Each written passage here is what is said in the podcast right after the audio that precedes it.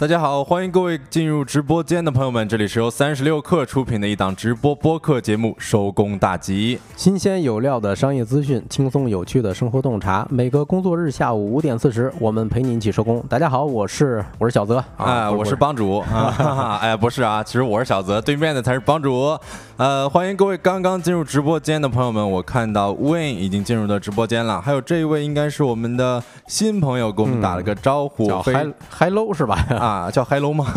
是，也非常感谢小宇宙、喜马拉雅、苹果 Podcast、网易云、B 站等平台的朋友们订阅我们的节目。嗯，今天又是新的一周了啊，十月二十三号星期一，我不知道大家周末都有没有休息好？嗯，哎呦，我这你这一说周末休休息好没休息好，我感觉我今天精神状态确实没有那么的好，感觉好像昨天睡得比较晚，一点多才睡的。哎呀，差不多嘛，这跟有点像那个节假日综合症。嗯啊，我也是，像周六本身我说睡得晚就晚吧，结果没想到周日晚上又给睡晚了。对，主要有的时候可能周日要马上就到周一了嘛，就是不想那么快的进入到周一，所以可能会稍微熬一下。嗯，小心啊，老板听着呢，不想那么快进入到周一。好，那今天跟大家来一个互动话题啊。OK，就是发现今天是重阳节，我不知道大家对重阳节有没有什么特殊的记忆？哎呦，这个日子我太熟了。嗯，这个日子我今天怎么知道这今天是重阳节的呢？我是今天早上大概八点多睁眼儿，我就看见我们之前大学室友里边有一群聊嘛，然后就说这哥哥几个这个节日快乐，今天就要到重阳节了啊啊！为什么呢？就是因为之前我们在大学的时候，我们宿舍立了一个。呃，算是规矩吧，就是每到重阳节的时候，要一块儿出去聚个餐啊，吃顿好的啊，就是一山东兄弟嘛。虽然我们不是山东人，但是确实也是蹭了一下这个节日。嗯，那你们这个风格还挺老干部的啊，过重阳节这个很少见。是啊，你刚才你说这个什么过重阳节的时候啊，我心里头一咯噔，因为我突然想起来有有一次咱一个同事啊，清明节的时候。啊，临放假前说，哎，祝大家清明节快乐啊！扭头就走，扭头就走，这是很明智的选择。嗯，那我不知道那个大家在重阳节的时候有没有类似的啊，就是拉上几个兄弟伙，一起去出去游玩一下。嗯，其实我跟小泽差不多，我上大学的时候，因为我我在广东读书的，广东其实是丘陵地带，它那边有很多比较低的一些低矮的一些山啊，它可能海拔就七八百米。嗯啊，我们也是到这个重阳节的时候啊。会习惯性的去登一登山啊，爬一爬山，登高望远嘛，这就是登高望远。其实除了这个以外，重阳节还有很多比较出名的一些习俗，不过这些我是没经历过啊。像什么插茱萸，嗯，边插茱萸少一人啊，就咱都是在课本里头学到过的。对啊，另外还有什么赏菊花啊，吃什么重阳糕啊，这些东西我只是听说过。但是没有经历过，哎，确实，嗯，帮主刚刚说我们刚才的那个宿舍的行为是稍微比较老套，但是我觉得这一些。要比我们那可能更加传统一点啊，嗯，呃，我看到我们评论区里边，魏颖说，我居然听出两位的区别了，那太好了，真的是恭喜你。我觉得可能，呃，一开始听我们节目的朋友都有点分不清我和帮主两个人之间的声音啊，嗯，但是如果你熟悉我们之后，就会很容易的发现出我们两人之间的区别了。对，一看这就已经是我们的老朋友了啊。另外还有，我看还有人在问深圳招不招人，那那就可以去各大招聘网站看一看啊。是。嗯，另外也感谢一下网友浩浩乎啊送出的礼品啊，也说是在期待周末了哈，这刚周一就开始期待周末啊。我发现打工人典型的打工人的心态，对我也是，我也是啊。嗯嗯，那咱们今天的既然来了这么多朋友，那咱就呃这个跟大家介绍一下吧。今天节目要聊哪些话题啊？首先就是跟大家聊一聊现在的呃怎么说呢，就是炒鞋这件事给熄火了。啊，然后现在开始流行什么呢？炒高端的自行车，还会跟大家来聊一聊最近一个很火的一个网红品牌吧，叫中靴高被爆出欠薪的事儿啊。嗯，另外呢，我们还会跟各位聊一聊为什么最近好多人都不发朋友圈了。啊，以及我们这个收工大吉的经典环节，也就是今天吃点啥，一个帮大家解决晚饭吃什么的栏目啊。那在这些话题开始之前呢，我们会用几分钟的时间进入今天的资讯关头。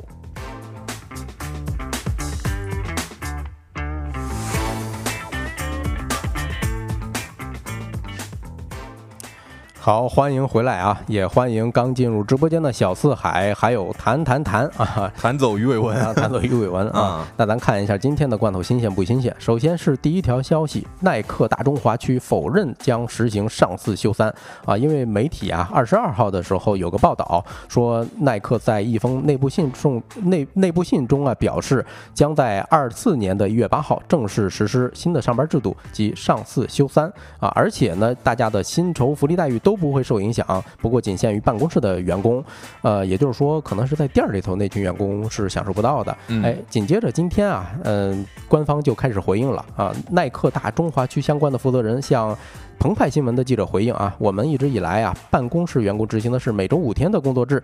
新的工作模式呢，是指办公室的员工从周一到周四的时候在办公室办公啊，到了周五的时候可以选择居家办公。我印象中还有一个说法，他说啊，我居家办公不意味着躺平，也就是周五还是要工作的啊。哦，您人家还得强调一点，就是周五的时候是需要居家办公，不是说直接给你放假。嗯啊，行，那我们接着看第二条消息吧。呃，第二条消息呢是关于青岛啤。啤酒的啊，在十月二十三号开盘之前呢，青岛啤酒发布公告。近日关注到媒体关于青岛啤酒三厂的相关报道，就相关媒体报道，公司高度重视，第一时间向公安机关报警，公安机关已介入调查，该批次麦芽已经全部封存，公司并已在青岛啤酒官方微博上进行了情况说明，目前公司生产经营情况一切正常。另据青岛啤酒平度市场监管消息呢，据媒体报道，十月十九号有网友发布视频称，山东青岛啤酒三厂一工人爬进原料仓小便。哎呦，其实因为这个消息啊，今天早晨一开盘的时候，我还特地看了一下他们股价，嗯，差不多是跌了一个点儿啊。我看根据他们市值算了一下，大概也掉了十几亿啊。哎呦，所以还挺严重的。对，我觉得这事儿真是挺离谱的。嗯，而且后后面其实是有一些进展，据说啊，就是当地的公安机关已经把拍摄视频的，还有说在这个呃原料中小便的这个工人呢，已经控制住了。哦，顺便发了一个公告，呃，说其实那个仓库不是指的青岛酒厂里面的仓库。嗯啊，其实这个公告啊，我在某某种程度上是比较认可的啊。嗯，对，至少对公众是有个交代。不过现在我心里头还是很纳闷，为什么不把这个是这东西为什么不能快一点说？不不早点说是吧？对，这其实公关的一个呃要义啊，就是有了负面事件的时候，一定要第一时间跳出来。对，有一个黄金公关守则。嗯，然后。呃，然后咱们先欢迎一下新进直播间的艾丽亚吧，啊，说欢迎我啊，欢迎艾丽亚，欢迎艾丽亚啊，然后也欢迎，也感谢日升日落送出的礼礼品。好，那咱看第三条消息啊，嗯，哎呦，第三条消息可是一个重重磅新闻，哎，太太重磅了，太重磅了啊，就是章子怡、汪峰官宣离婚了啊。今天早晨的时候，其实是先是一个娱乐自媒体说汪峰、章子怡有可能要离婚，哎，结果呃，二十三号下午也是。今天啊，下午的时候，汪峰发布了一个离婚的声明，然后章子怡转发了，并且艾特了汪峰，说啊，经历了八年婚姻，我们慎重考虑、呃考量与商议，决定解除这个关系啊，未来将以亲人的身份共同抚养孩子长大，依旧是孩子们最信任的父母。说实话，这个回应还是比较这个怎么说呢？呃，有。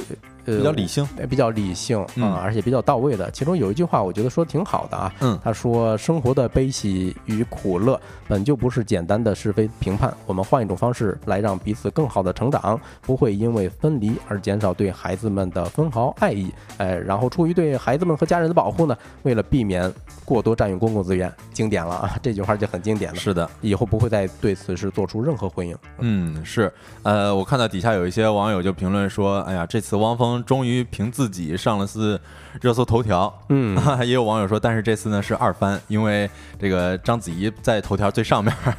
哎呦，那你看这个这汪峰老师啊，还得需要努力啊。嗯，是，那我们当然也是希望彼此各位好聚好散吧。对，好聚好散，彼此安好嘛。来看最后一条资讯罐头，苹果计划提升 iOS 和 Siri 的人工智能技术，已经投入十亿美元。据 Apple Insider，呃，苹果已经开始投入十亿美元开发生成式人工智能。希望在其下一代操作系统中引入更多人工智能。除了创建一个名为 Apple GPT 的内部聊天机器人外呢，该公司还热衷于研究如何将这项技术添加到其产品当中。苹果负责人工智能的高级副总裁约翰和负责软件工程的高级副总裁克雷格正在带头开展这项工作。在库克的团队中呢，他们被称为生成式人工智能推动的执行发起人。那以上资讯整理自界面新闻、澎湃新闻、新浪财经。稍后回来呢，将进入我们的说来话不长环节。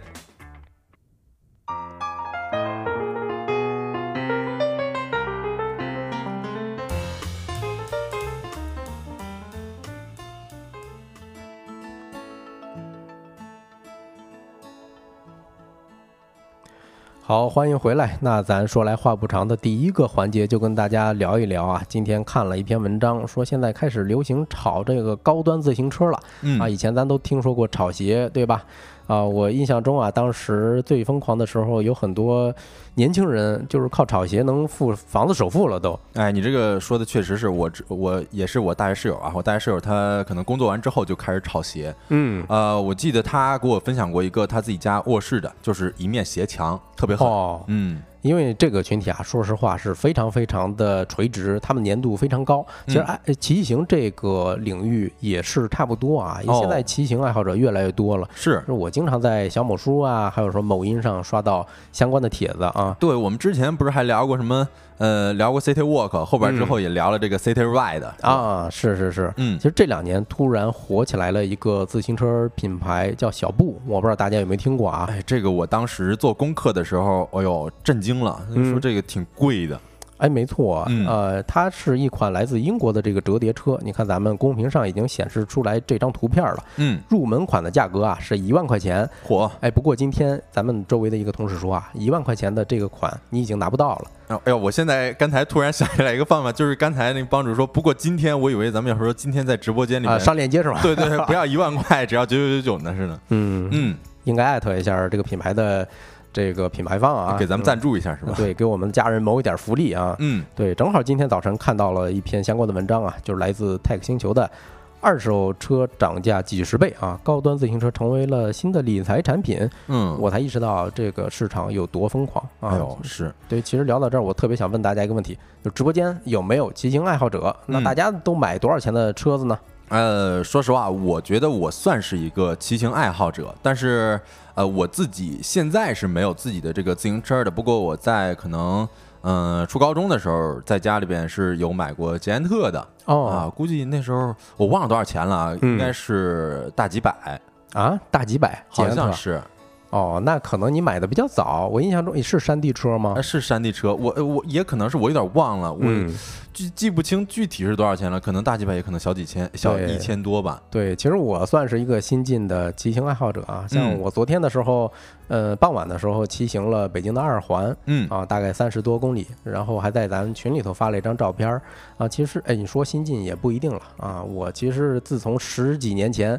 丢了一辆两千多块钱的捷安特之后，我就再也嗯没有再碰过这东西了。哎呀只不过最近才哎这个想起来，那再买一辆吧。是，嗯，花了三千七百块钱嗯，买了一个山，这个算是中端的山地车。是帮主那山地车，我们可以在公屏上看到啊。我嗯当时看的时候，我觉得确实帅啊，嗯三千多块钱花的挺值的，主要它挺帅的哈。是，你看咱评论区有很多网友会过日子啊。你看这个 C I S I Y U R 说办信用卡送的车子，哎，我怀疑他是不是在咱们公司旁边啊？啊真是记得咱们这个必淘旁边买门口是吧？，对对对，然后就嗯说这办信用卡送车子嗯，啊，我都有点心动了，但是没办。对，你看丁凯说啊，买了一辆美利达啊，一千五百大洋啊，确实像捷安特也好，还是说美利达也好，这是咱们国产品牌里头比较常见的两款大众的车。嗯，嗯，就刚才咱们说到山地车了，其实有更贵的一种品种叫公路车。哦，啊，像我说三千七百块能买一个终端的所谓的啊，山地车。但是公路车的话，你不花个四五千、四四五千块钱就扒不到边儿啊。这是不是要更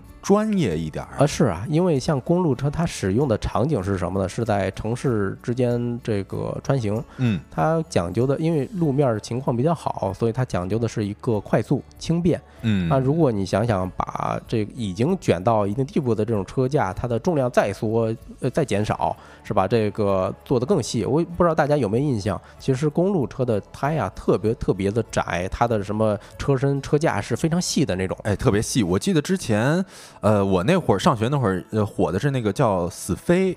哦，它那个胎就比较细，我不知道它那是不是公路车哈？呃，反正也是在公路上骑的，肯定的，但是还不太一样。嗯，对，所以它为了做到这种非常轻便，也就是差不多一只手就能拎起来，嗯，它很多是用的一种材料叫碳纤维。哦，你说这个我买眼镜儿有的时候也是嘛，现在又从铝合金到钛合金，对钛合金，然后再到现在碳这种碳纤维啊，对，还有钛的那种，对，还有钛的。其实碳纤维这玩意儿啊，非常非常贵。嗯，它跟咱们想象中的那个铅笔那种碳不一样啊。嗯，就是你蹬上去之后，它的刚性就是非常强。嗯，基本上一一脚蹬上去，它速度马上就出去了。啊，不像有时候咱小时候骑的那种家用的自行车，它感觉软趴趴的。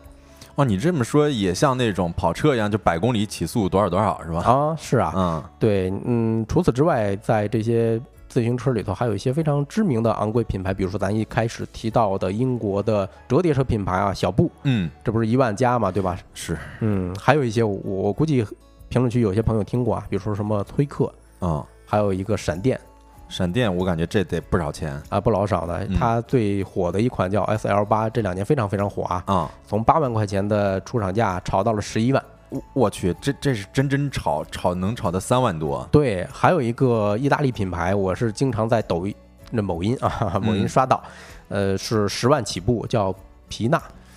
哎呦，我天呐，帮主说的这些品牌真的是刷新我的这个世界观了。我可能不知道，就是没听说过有自行车能卖这么贵的啊。是啊，就有时候你说这些运动怎么就这么烧钱？我有个感觉就是一入骑行深似海啊，从此钱包是路人。哎，是。我其实之前还有听说过一个车，但是这个是比较知名的了，就是宝马，它也卖自己的这个自行车。我当时记得好像是一万多还是多少来着？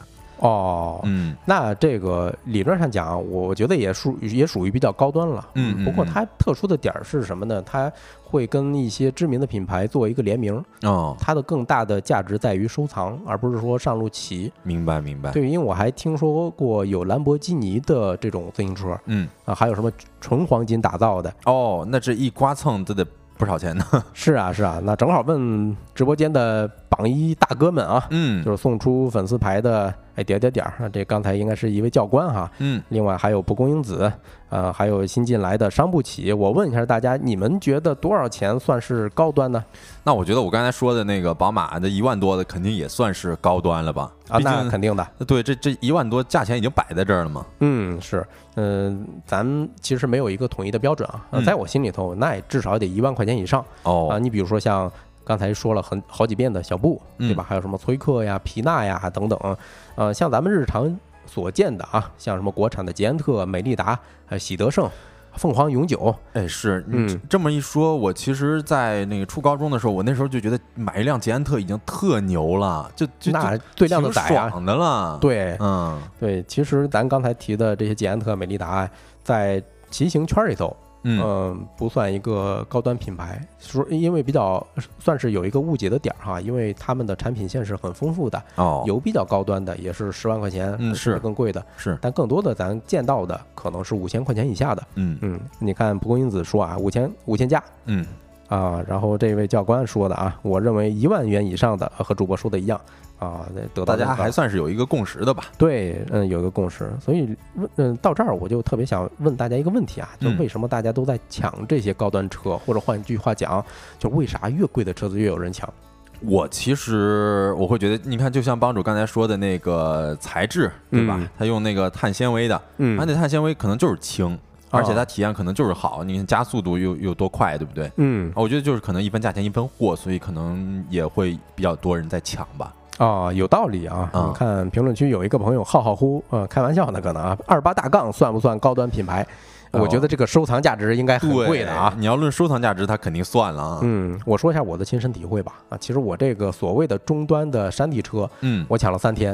哎呦，这也要抢是吧？哎，是。呃，不仅如此，我抢货之前还去了三五家店，才找到这么一家有有货的。哎呦，那还真的是，嗯，哎呀，我我确实不太了解这个，居然会这么容易要被抢啊！是啊，我当时我也很纳闷，我说，莫非我的眼光太独特了？因为看刚才一开始晒到了那张照片啊，那就是我自己的车子，它是消光辉的，看上去确实挺酷。呃，这个是因为它本身产量就少吗？还是怎么样？呃，确实，因为会相对来说稀缺一点哦。哦，像。包括我买的那个型号哈，它是颜色就很少见，嗯啊，是一个新款的，所以很多店都没有上，包括北京比较大的一些捷安特的店都没有上。嗯，明白。对，其实你是因为稀缺这事儿啊，导致抢到什么地步呢？咱们还有一个同事，他也是骑行爱好者，嗯。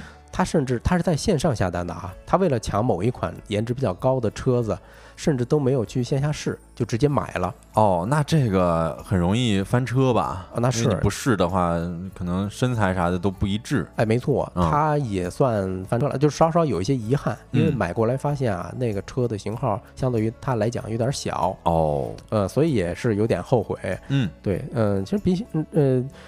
怎么说呢？就是为什么抢高端车？嗯，有有还有一个点儿啊，就是骑行圈它本身是一个有个鄙视链的啊，或者说有一个不太好的风气。呃，有时候大家聚一块儿骑车子的时候，总有人问你，哎，你这车子什么配置呀？哦，花多少钱啊？啊，这就有点，就是有有可能是说者无意，但是听者有心呐。对对对，他就要消费升级了。嗯，对，呃，其实跟贵相关的还有一层意思是圈层。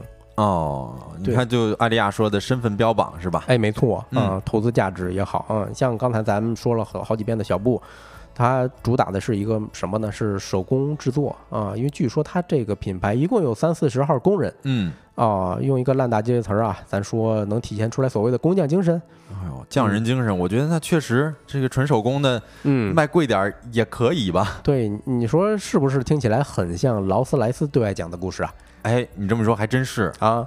对，另外他到现在啊，发展到一个什么圈层呢？就是伦敦的金融中心的那群高级精英啊，还有硅谷的一些科技大佬啊，都在骑。所以他们一骑的时候，意味又就变了。那感觉确实是被人当做是一个，我要是成功人士，我就骑小布这种感觉。嗯，没错，咱就顺着讲哈，就是其实之前有一个投资人，嗯，跟我们分享过一个故事，就是他在华尔华尔街募资的时候啊，嗯，他说必须拿某一个品牌的名牌皮包。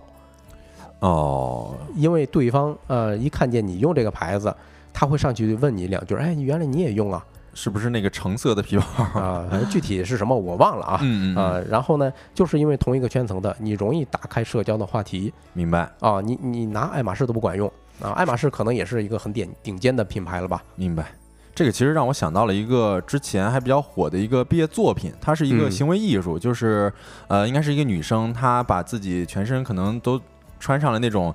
呃，A 货大牌，但是他是要穿这个 A 货大牌，在北京生存二十一天。哦，就是蹭吃蹭喝免费，对，蹭吃蹭喝啊。比如说他去到了一个高档的酒店，那别人觉得他穿的穿着啊比较高档，哎，他就不会介意你在这边多坐一会儿，然后或者说享用一些自己的服务啥的。对，给就愿意给他一些便利，是吧？嗯，是的。对，另外还有一点啊，就是越垂直的领域，他的粉丝粘性越高。嗯，这个就特别好理解了。你比如说咱。这几年在短视频平台刷到很多什么钓鱼的，哎呀啊，那这简直疯了一样！我不理解，但为什么大家可以半夜三四点爬起来去钓鱼这件事儿？那有的鱼竿呢也不少钱呢啊，是非常烧钱。嗯，你想想那么细也是碳纤维啊，是钓起来海鱼，那差不多在水里头的压力或者说这个重力得。到百斤以上，对，有的那鱼都特重，而且在水里边它那个力气都特别大，你就得用这个材质比较好的一些鱼竿儿。哎，对，还有，比如说咱们朋友圈肯定能刷到啊，有些朋友爱好攀岩啊，是啊，我们之前也讲那个攀岩了，然后有的这个攀岩，比如说岩岩馆里边就要花不少钱，然后你再买一些装备啥的啊，什么攀岩专用的鞋，嗯，对，都得花不少钱呢。对，还有嗯，比如说咱之前上一周周五的时候推荐。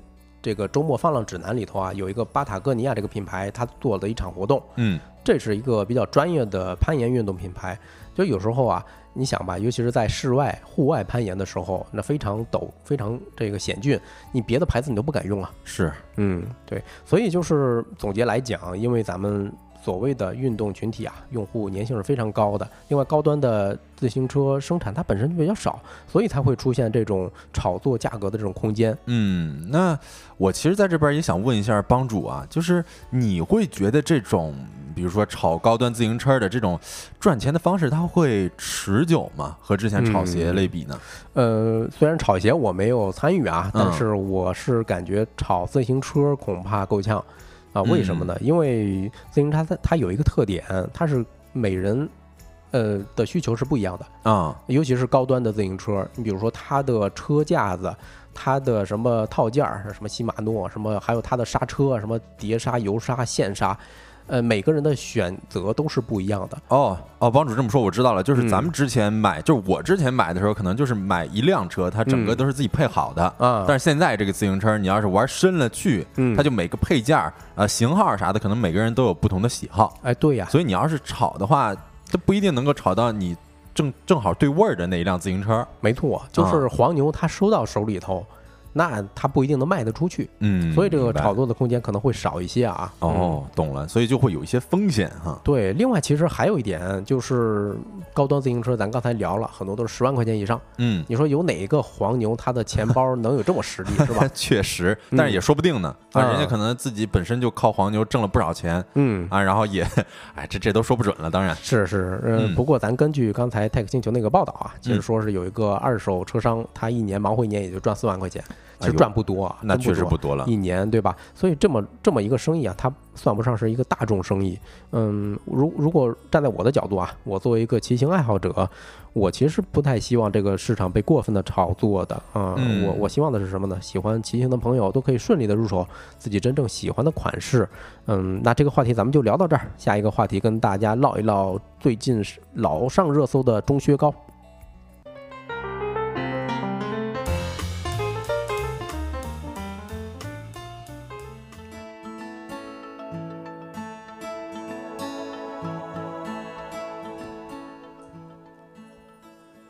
欢迎回来，第二个话题呢，跟大家聊一聊中薛高啊。不知道大家最近有没有关注这个关于中薛高的新闻哈？嗯，呃，就是有说在各大社交媒体平台上啊，有多位自称是中薛高前员工的这个网友，他发文讨薪。嗯，他说这个中薛高从八月份开始呢，工资便延迟发放了，理由就是这个公司的这个资金现在是非常困难。哦，以前关于中薛高的新闻啊，很多时候都是关于它本产品本身的，比如价格、价格是吧？以及什么火烧不化什么玩意儿的。嗯，是，那是去年的这个非常火的一个舆论的事件了啊。但是现在确实就是有人说这中薛高欠薪，像我们公屏上就有这么一个呃截图吧，这也是在小某书上面人家发的这么一个帖子。那根据每日经济新闻的报道呢，说现在被中薛高欠薪的这个员工。并不只是离职员工，有总部的在职员工也是会被欠薪两到三个月的，所以感觉这个事儿还还挺大的。啊，是因为我还听说，甚至他的一些供应商、一些服务商，甚至都没有结清尾款，是吧？对对对，这是一个非常不好的信号。哎，对，这个其实确实，这个在比如说钟薛高他自己的运营的某博上面啊，就有这个一些供应商或者说是合作方啊，追到自己的这个追到钟薛高的官博评论区要账，嗯啊，说我们之前合同都签完了，然后发票都开好了，居然还没有到账，这种，嗯啊，确实看来好像，呃，现在的这个钟薛高似乎。确实是遇到了一些麻烦啊，但是在这个十月二十号的时候，钟薛高也向界面新闻回应说啊，公司正在积极解决相关纠纷。他还强调说，目前运营一切正常。但其实，嗯，我们大家细品吧，是吧？哎，对，大家还是细品吧。在这边也是想要呃问一下大家呀，大家有买过这个中靴高吗？帮主有买过吗？哎呀，实不相瞒，我一次没买过，但是我吃过非常多。哦，这有意思了，是吧？人缘是比较啊好的啊。对，因为他们早期做推广的时候是选择像这些，比如说像媒体，嗯，发一些试用装。另外，他们的投资人是吧？这个投资人朋友他们也会帮忙去推他们这个产品，所以很多因为做这一行的，那他们会分你尝一尝。哦，明白，这个我非常理解。毕竟钟薛高它确实是以这个营销见长嘛。嗯啊，但是我自己个人确实。是没有主动去买过啊，就是一样，嗯，对对对，去年知道这个钟薛高也是因为“雪糕刺客”这个代名词嘛，嗯，所以初印象可能就没那么好。不过在这块儿，我也可以给大家，嗯，稍微的科普一下钟薛高它是怎么出道的吧。它也相当于是一个出道即巅峰的一个状态了啊。就是钟薛高呢，它是在这个二零一八年三月成立于上海啊。我看到艾丽亚说买过，那买过的朋友们也可以说一下这个自己觉得钟薛高好吃吗？啊，然后我再接着给大家介绍啊，就是当时二零一八年的钟薛高，它是以这个零添加、原材料品质较好等为卖点，当时那价格就已经比较贵了啊，是用十元到二十元的价格，呃，那时候相当于是填补了咱们中国高端雪糕市场的一个空白了啊。是你想想，咱小时候。十块钱是用来批发冰糕的，对你十块钱可能能批十几个，感觉都不止啊。然后那个时候啊，你想二零一八年嘛，啊，各个电商平台呀，包括这个社交媒体流量都非常的这个暴涨，可能这个品牌品牌也是借着这么一个时机。去打破了那一时间段长期被我们说一些比较老牌的，像蒙牛啊、伊利啊这些这个雪糕巨头的这么一个雪糕市场打破了，嗯。啊，然后在当年的这个七月，也就是二零一八年的七月的时候呢，其实钟薛高它就已经获得了很多的投资了，像这个真格基金啊、呃登布苏投资啊，还有一些丰瑞资本这些天使轮的这个投资都获得了。然后再到这个二零二一年年初呢，钟薛高又完成了两亿元人民币的 A 轮融资。嗯嗯，然后它的这个销售的数据也确实是值得被大家投放的。你看，像二零一八年的这个当天呢，二零一八年双十一的当天啊，嗯，这个钟薛高单片六十六块钱的厄瓜多尔粉钻雪糕，在对，在这个天猫上十五小时。就售出了，这是我数数这几个零啊，两万片儿，哎呦，两万片儿，嗯，直接冲上了热搜，嗯，对，这也是把他自己拱上热搜的一个很重要的标志啊，六十六块钱，对，六十六块钱，这我觉得你帮主如果再问这个多少元的雪糕算是高档的话，嗯，那我觉得十块钱以上的雪糕已经算是很高档的了，嗯。嗯，然后这个呃，直这个在二零一九年的时候啊，钟薛高的销售额就已经突破了一亿元。在二零二二年、二零二零年，它更是卖出了四千八百万根雪糕，连续拿下了天猫双十一类目的销售冠军。嗯啊，所以这就可以看出来，它其实在一开始的时候，它的策略还是挺成功的。啊，没错，你看，像艾利亚说啊，就是最早买过的时候，它是有组合各种口味儿的，嗯啊，如果不是爆出问题，还会再次回购。其实我的感觉也一样啊，嗯，甚至我对它的好感很多程度是来自于它的包装是非常非常的精致，非常简洁啊，对，一看就是花了一些钱在上面，那至少拿到手的时候它不会化。哎，是，其实后其实后来想不不用那些包装也可能化不了。哎，对，而且就就其实我一开始吃这个钟薛高，我是会觉得。它味儿比较醇厚，哎是啊，但可能对我个人而言，我没有那么喜欢它的这个口味儿啊，嗯啊，然后但其实钟薛高它这个变化马上就来了嘛，因为到了二零二二年了，其实我会觉得这就是，嗯，可能成也高端，败也高端吧，就这么一个说法。就是你看在二零二二年的时候，钟薛高它有了一个自己的新的名字，嗯，什么呢？就是雪糕刺客。哎，是对吧？你就可能你那那时候你可能你都不太认识钟薛高，但是你说咱自己想要尝试一下这个呃新的雪糕啊，没想到一结账十几块钱、二十块钱，直接就出来了，就感觉呃一杯奶茶钱要被换成一一一块雪糕钱了啊！是，嗯，像他们。因为互联网是有记忆的，嗯嗯，他们算是第一次被顶以以刺客的这种形式给顶上热搜，所以他以后回回有各种刺客就得把他拉出来说一顿。对，好像真的是，咱们之前说现在雪糕刺客好像都不行了，然后我们还这个在也又重提了一下这个钟薛高，因为他毕竟确确实实是人们第一次把刺客这个身份安到雪糕中雪糕上面。嗯嗯，然后其。这个无独有偶啊，就是在二零二二年的时候，钟薛高还陷入了就是烧不化的这么一个舆论风波嘛，人们就指责他好像使用了增稠剂什么之类的，不健康呗。对对对，呃，其实这两个舆论事件，那加起来可能。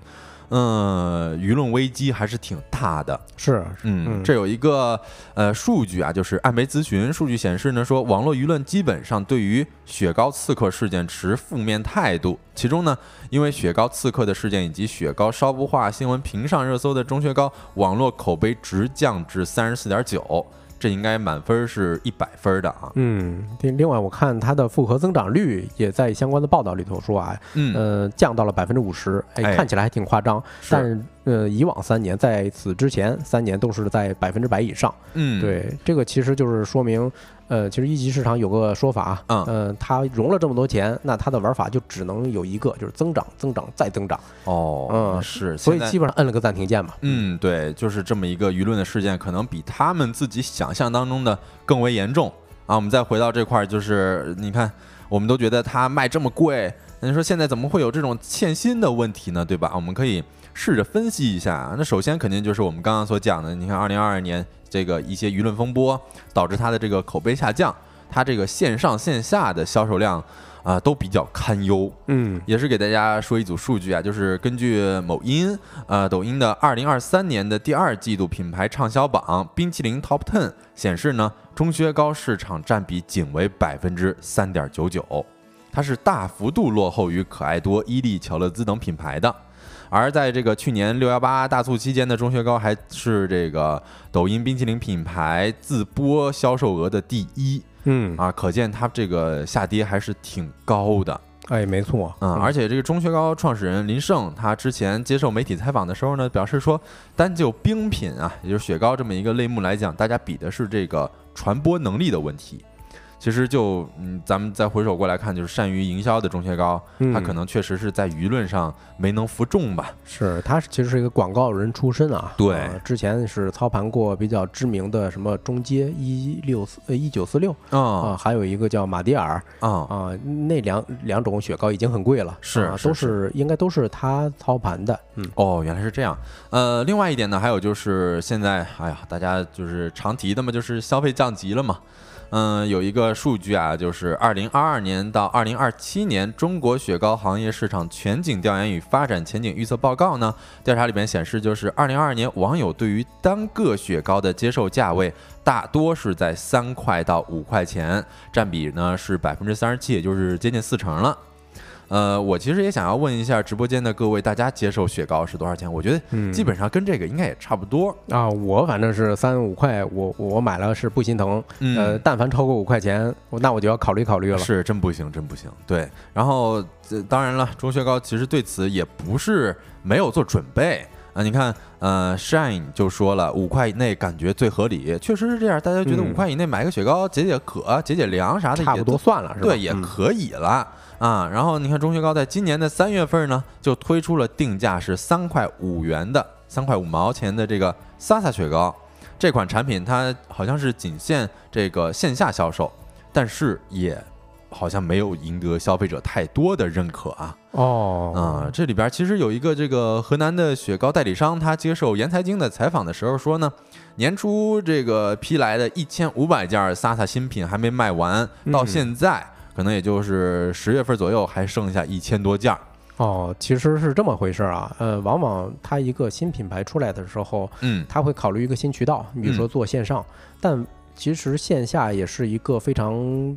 呃，传统而且是非常强有力的这么一个渠道，但是这些还是那些老巨头把持的。你线上玩不转的时候，你想回到线下很难。对，这个竞争力太强了，尤其是你看，我们都觉得五块钱以内是比较合理的。像蒲公英也说了，五块钱以内是合理的。那这个那可想而知，五块钱以内的雪糕的品类也非常非常多啊。既然你这个中雪糕有了这么样一个。是吧？舆论的风波，那你再出一个新品的，可能大家也不会太买账啊。我也其实也想要正借着这个机会，在直播间做一个小调查啊，就是大家有见过 Sasa 这款雪糕的，可以在直播间里面扣一；没见过的呢，可以扣一下二。这个 Sasa 怎么写的呢？就是 S A 撇 S A A。如果看到过的话，可以扣一下啊。然后另外呢，再谈就是融资情况了。其实钟薛高，呃，自二零二一年五月之后，他就再未能获得外界的融资了。像这个现在热钱它不再涌入了，资本也是逐渐的趋于理性了啊，可能这也是导致它发不出来钱这么一个原因之一吧。嗯，你看我看到很多网友，像秀才一笑倾城，像阳光小肌肉，还有 Mary，他也说了二都没听说过这么一个，可见他新推出的这么一个新品 Sasa 雪糕，嗯，确实没有太多赢得消费者的认可哈。是，嗯嗯，然后另外还有一点就是，你看。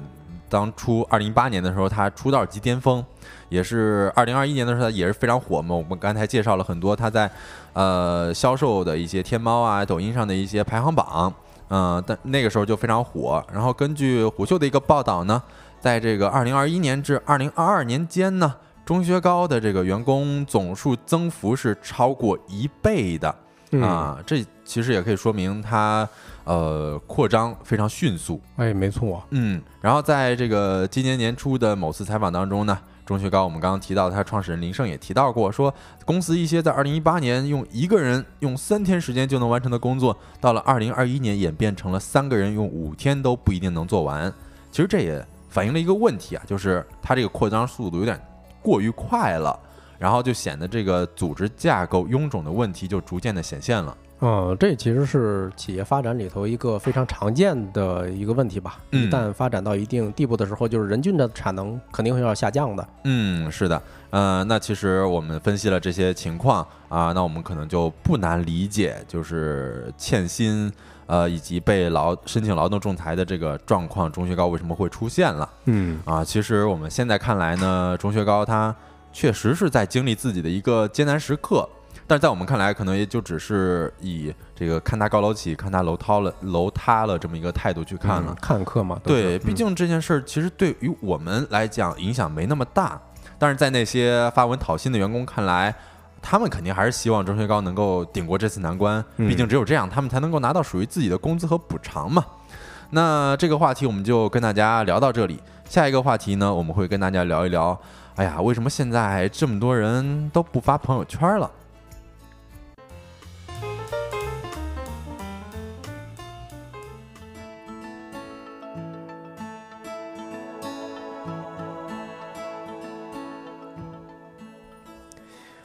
Hello，那咱就进行第三个话题啊，就是为什么现在很多人都不发朋友圈了？其实前一段时间的时候，呃，微博热搜上，呃，第一名啊，嗯有一个话题就是为什么好多人都消失在了朋友圈？啊，是这个，我当时看到这个，确实觉得身边很多朋友他都不发朋友圈，甚至已经把朋友圈关闭了。嗯，甚至嗯，更多的情况，像我现在啊刷到的，就是我同龄人里头，嗯更多的是什么朋友仅展示最近三天的朋友圈，是不是很熟悉？哎呀，是、这个，呃，我不如问一下咱们直播间的朋友们，大家都是把自己的朋友圈设置成三天可见，还是一个月可见，还是半年可见嗯，啊？这有一段时间我设置过三天可见，但是又怕大家这个问东问西，你怎么消失了？哦，我怕有人突如其来的关心啊，嗯所以我就干脆改成一个月啊，嗯，至少让大家能够看到。嗯对我现在是半年设置的啊，嗯我是觉得呃可以留一些自己的痕迹在自己的朋友圈里边。嗯，没错啊。其实前一段时间啊，冰川思想呃这个自媒体发了一篇文章，叫《中年人不发朋友圈，可能是一种衰老的标志》。当时我看到这个标题，我这这个内牛满面啊！哎，呀，但但其实也不一定了，嗯是吧？现在很多年轻人他也也可能不发了发对，哎，没错，就是问大家个问题吧。那大家现在还发朋友圈吗？啊、一般你们发朋友圈都发什么？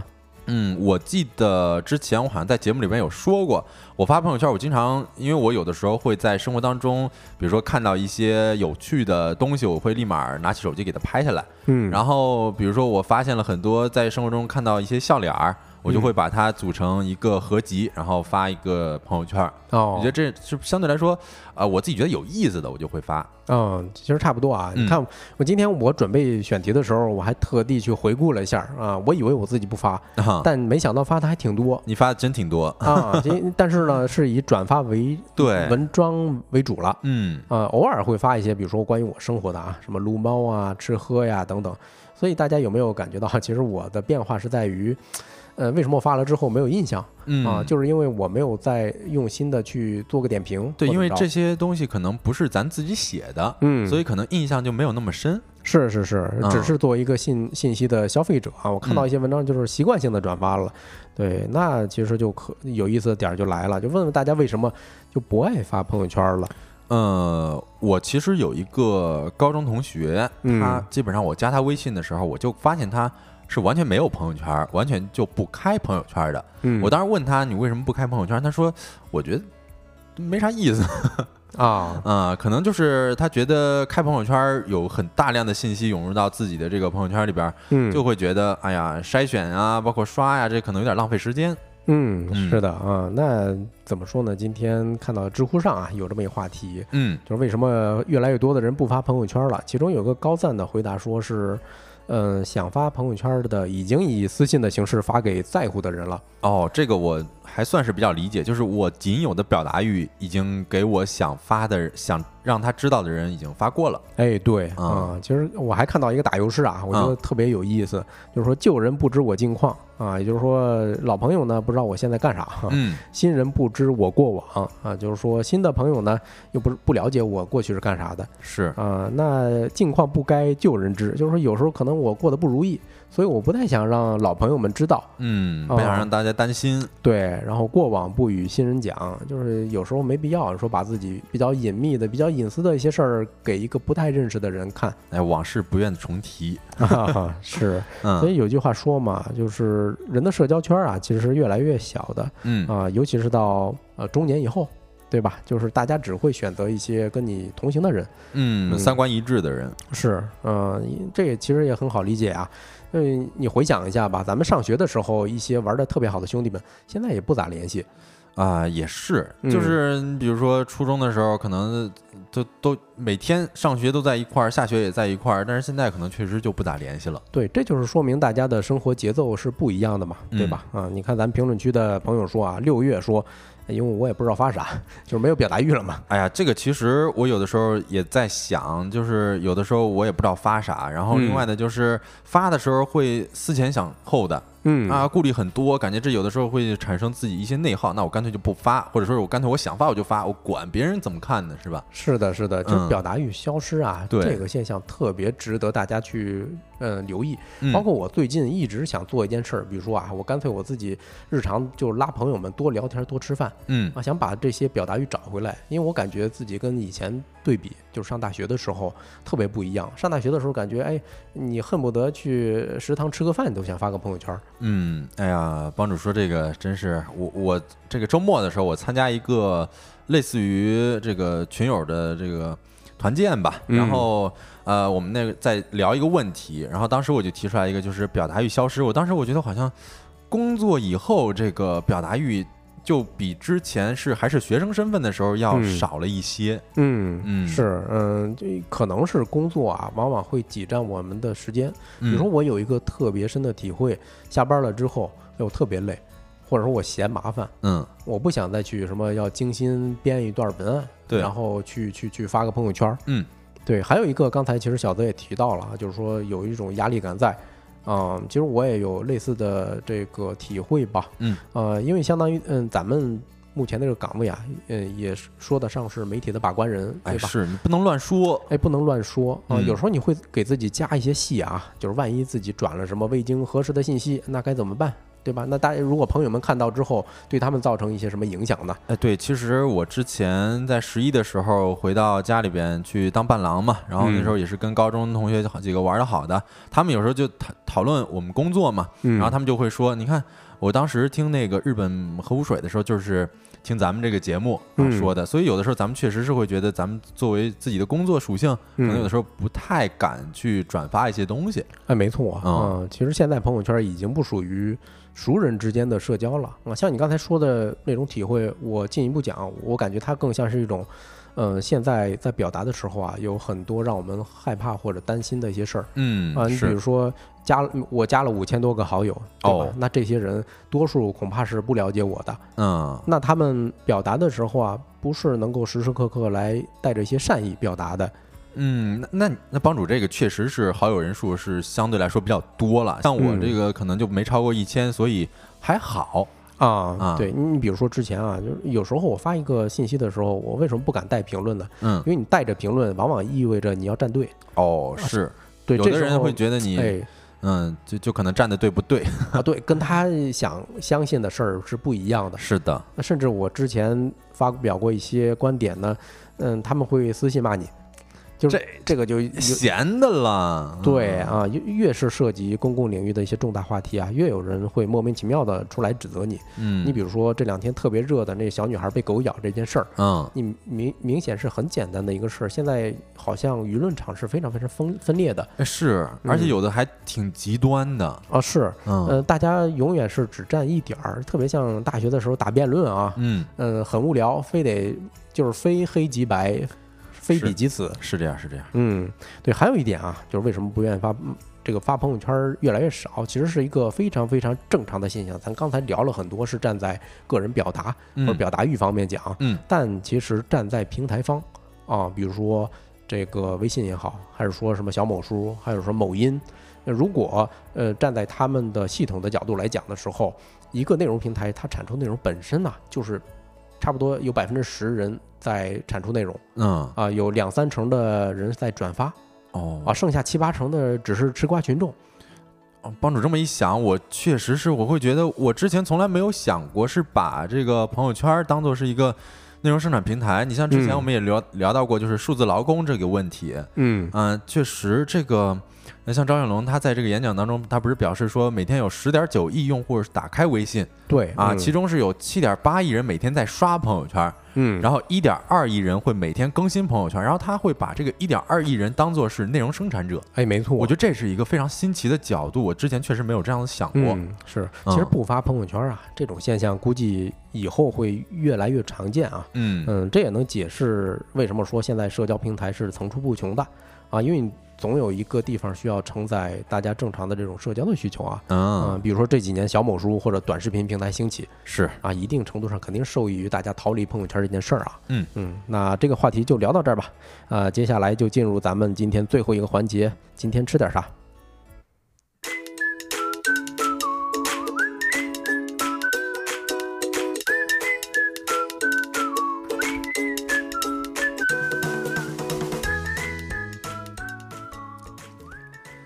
欢迎回来，来到我们的今天吃点啥环节啊？其实我在进入到这个环节之前，我肚子已经饿得不行了啊！如果在这个过程当中我讲的时候，可能打一些饿嗝啊，咽口水包含啊，对，大家不是一次抓到了啊，是不止一次了。我这人确实一讲到吃的时候，确实有点收不住打嗝这种，或者说啊咽口水。那今天咱吃点啥？今天吃也是一个让大家咽口水的一个内容啦，就是手抓饭。新疆手抓饭嘛，嗯，那像咱喜欢羊肉的啊，那就是有福气了。是的，我们可以看到公屏上已经把手抓饭摆在这个图片呃公屏上了啊啊，确实是非常诱人，而且这个色泽我都觉得啊，你一看到这手抓饭就想吃。哎，完我也要咽口水了啊！现在，嗯，这个手抓饭呢，先给大家介绍一下，不知道大家有没有吃过哈？就是手抓饭是新疆各族人民他普遍都非常喜爱的一种食物，维吾尔语称其为。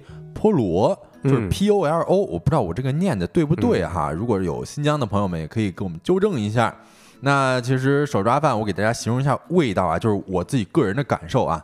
我是觉得，就是我吃的是这个羊排手抓饭嘛，啊，基本上它这个羊肉都非常的软烂，嗯啊，每一盘每一根羊排基本上都是可以脱骨的，哎是啊，而且这个手抓饭呢，它整体的搭配就是一个荤素搭配，你看有肉。啊，还有这个素的，就是胡萝卜啊，维生素满满。哎，对，维生素啊，这个营养啊，各种都有。但是你吃的时候，你完全不觉得腻，嗯，就是甚至有的时候还会觉得有一些清新。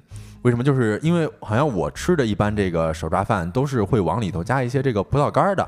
我不知道帮助是不是会吃到这种？对我印象中确实啊，像南疆的一些地区，比如说像什么嗯吐鲁番，嗯，哦，很出名，就是加这个。呃葡萄干儿啊，是，就是我经常吃一嘴羊油的时候，之后我就立马真切的感受到，就是那种圆润饱满的葡萄干儿，就经过你牙齿的这个咀嚼，直接爆开了。哦，啊，里边还有那种酸甜的小一一点点这个葡萄汁儿，就把那油腻给中和了。是的，是的。啊，我看到蒲公英说手抓饭，我还我还是不能用手，真不习惯。就是，嗯，我是觉得哈。就是这个手抓饭，它一开始叫手抓饭，就是大家直接就是用用手直接进食的嘛。嗯。但是呃，我之前我类比一下，就是我吃粽子啊，呃，之前咱们吃就是我之前吃粽子是用筷子来去提这个抄的嘛。嗯。啊，但是我去年吧，去年我吃粽子的时候，我是直接拿手剥开，然后我剥开完之后，我就发现我吃完粽子，我手上会结一层那种糯米皮儿。是的。然后我撕开的时候，我觉得特别治愈 啊。然后在我吃那个。糯米的时候，我会觉得哇，这好像就是野性的美。嗯啊，我虽然我也没有用手抓过这个饭，但是我觉得可能如果咱尝试一下，有的时候可能也会感觉到另外一种新鲜，或者说是自己来自于原始的那种。那种感觉吧，是，而且其实咱们现在在大城市吃到的这些餐厅里头的手抓饭啊，嗯，呃，都不是手抓，对，是的，当然是用手抓，用用个勺子什么的，哎，是的，是的，呃，另外帮主刚刚有提到了这个手抓饭，它有一些营养价值啊，你看它有这个富含维生素和胡萝卜素，以及这个。呃，脂肪还有氨基酸、糖等微量元素，它都非常容易被人体所吸收。嗯，然后另外呢，就是像经常能够吃到的这个呃碎肉抓饭，然后羊排抓饭，还有这个鸡腿抓饭以外，这手抓饭还有其他的一些种类，比如说马肉抓饭。还有风干肉抓饭，甚至还有这个水果抓饭，以及鹰嘴豆抓饭等等。哦，马肉抓饭应该是哈萨克族的哦，他们那边会有什么马肠子、嗯，面肺子之类的，会用马，呃，会宰马。哦，啊，那它这个种类确实是非常之多哈。嗯嗯，然后另外也可以给大家再介绍一下，就是这个手抓饭，如果要在家做啊，一些小的知识点儿啊。首先就是你这个手抓饭最好是用这个长粒的米。就你煮出来这个米，它会粒粒分明，也稍微更香一些。哦，好像是哎，我我包括我前一段时间不是在咱群里头晒了一个，呃，土耳其是吧？土耳其餐厅，嗯，他们的这个米饭也是那种长粒儿、细长粒儿的。嗯，是。哎，我这呃，我今天在看小高姐她做这个手抓饭的时候，她好像用的是印度那边产的一个米，也是非常长。嗯，然后我看视频，她做出来之后，我就觉得哇，特别香。啊，然后上次我在群里边看到小伙伴分享的咖喱饭，那米粒就特别长啊，啊，看到就被香到了的那种感觉。嗯，然后另外呢，就是要是咱们在家里边做这抓饭呢，尽量就别用电饭锅，电饭锅当然是方便一些了，但是用这个铁锅或者说是厚底子锅来煮的话，它这个水汽是要这个稍微小一些的，而且好吃。啊，也不那么容易糊底，就可能比这个电饭锅要香一些。嗯，因因为在。当地的话，它的量是非常大的，比如南来北往的这大车司机，对吧？所以他要是用一个个电饭煲，好像也不太实际。哎，确实是。所以会用一个特别大的一个铁锅啊，一次性起火。对，是这样。然后另外呢，就是这个葡萄干儿啊，我我确实觉得这个葡萄干儿也算是里边的一个小小的灵魂吧，嗯，点睛之笔。对，你看它要怎么放这个葡萄干儿呢？这也是有讲究的，就是在这个米饭差不多熟的时候。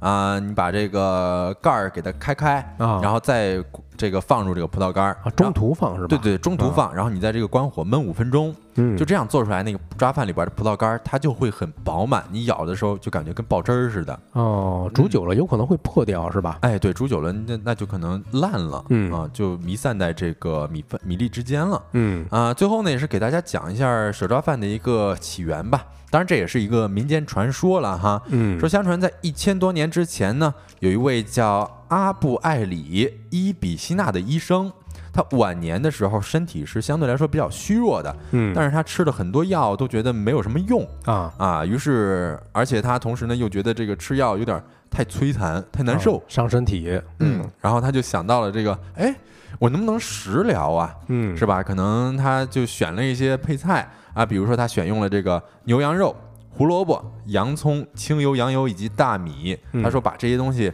加水加盐之后，用小火焖熟。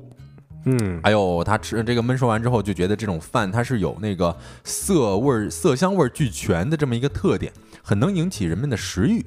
啊，于是他就是早晚各吃一小碗儿，说半个月之后身体就逐渐恢复了健康啊，这真有点神啊！哎呦，我觉得他这不仅是恢复健康，肯定也长胖了不少。嗯啊，周围人都觉得非常的惊奇啊，以为他吃了什么灵丹妙药。然后后来他就把这个药方，可能也就是这个呃手抓饭的一个秘方吧，啊传给了大家啊，一传十，十传百，就成为了现在人们这个普遍吃的这么一个抓饭了。嗯。嗯，还有就是比较有记载的啊，就是在这个呃一八一零年的时候啊，清朝的喀什噶尔参赞大臣呃铁宝被贬到这个新疆之后呢，第一次吃了这个木瓜抓饭。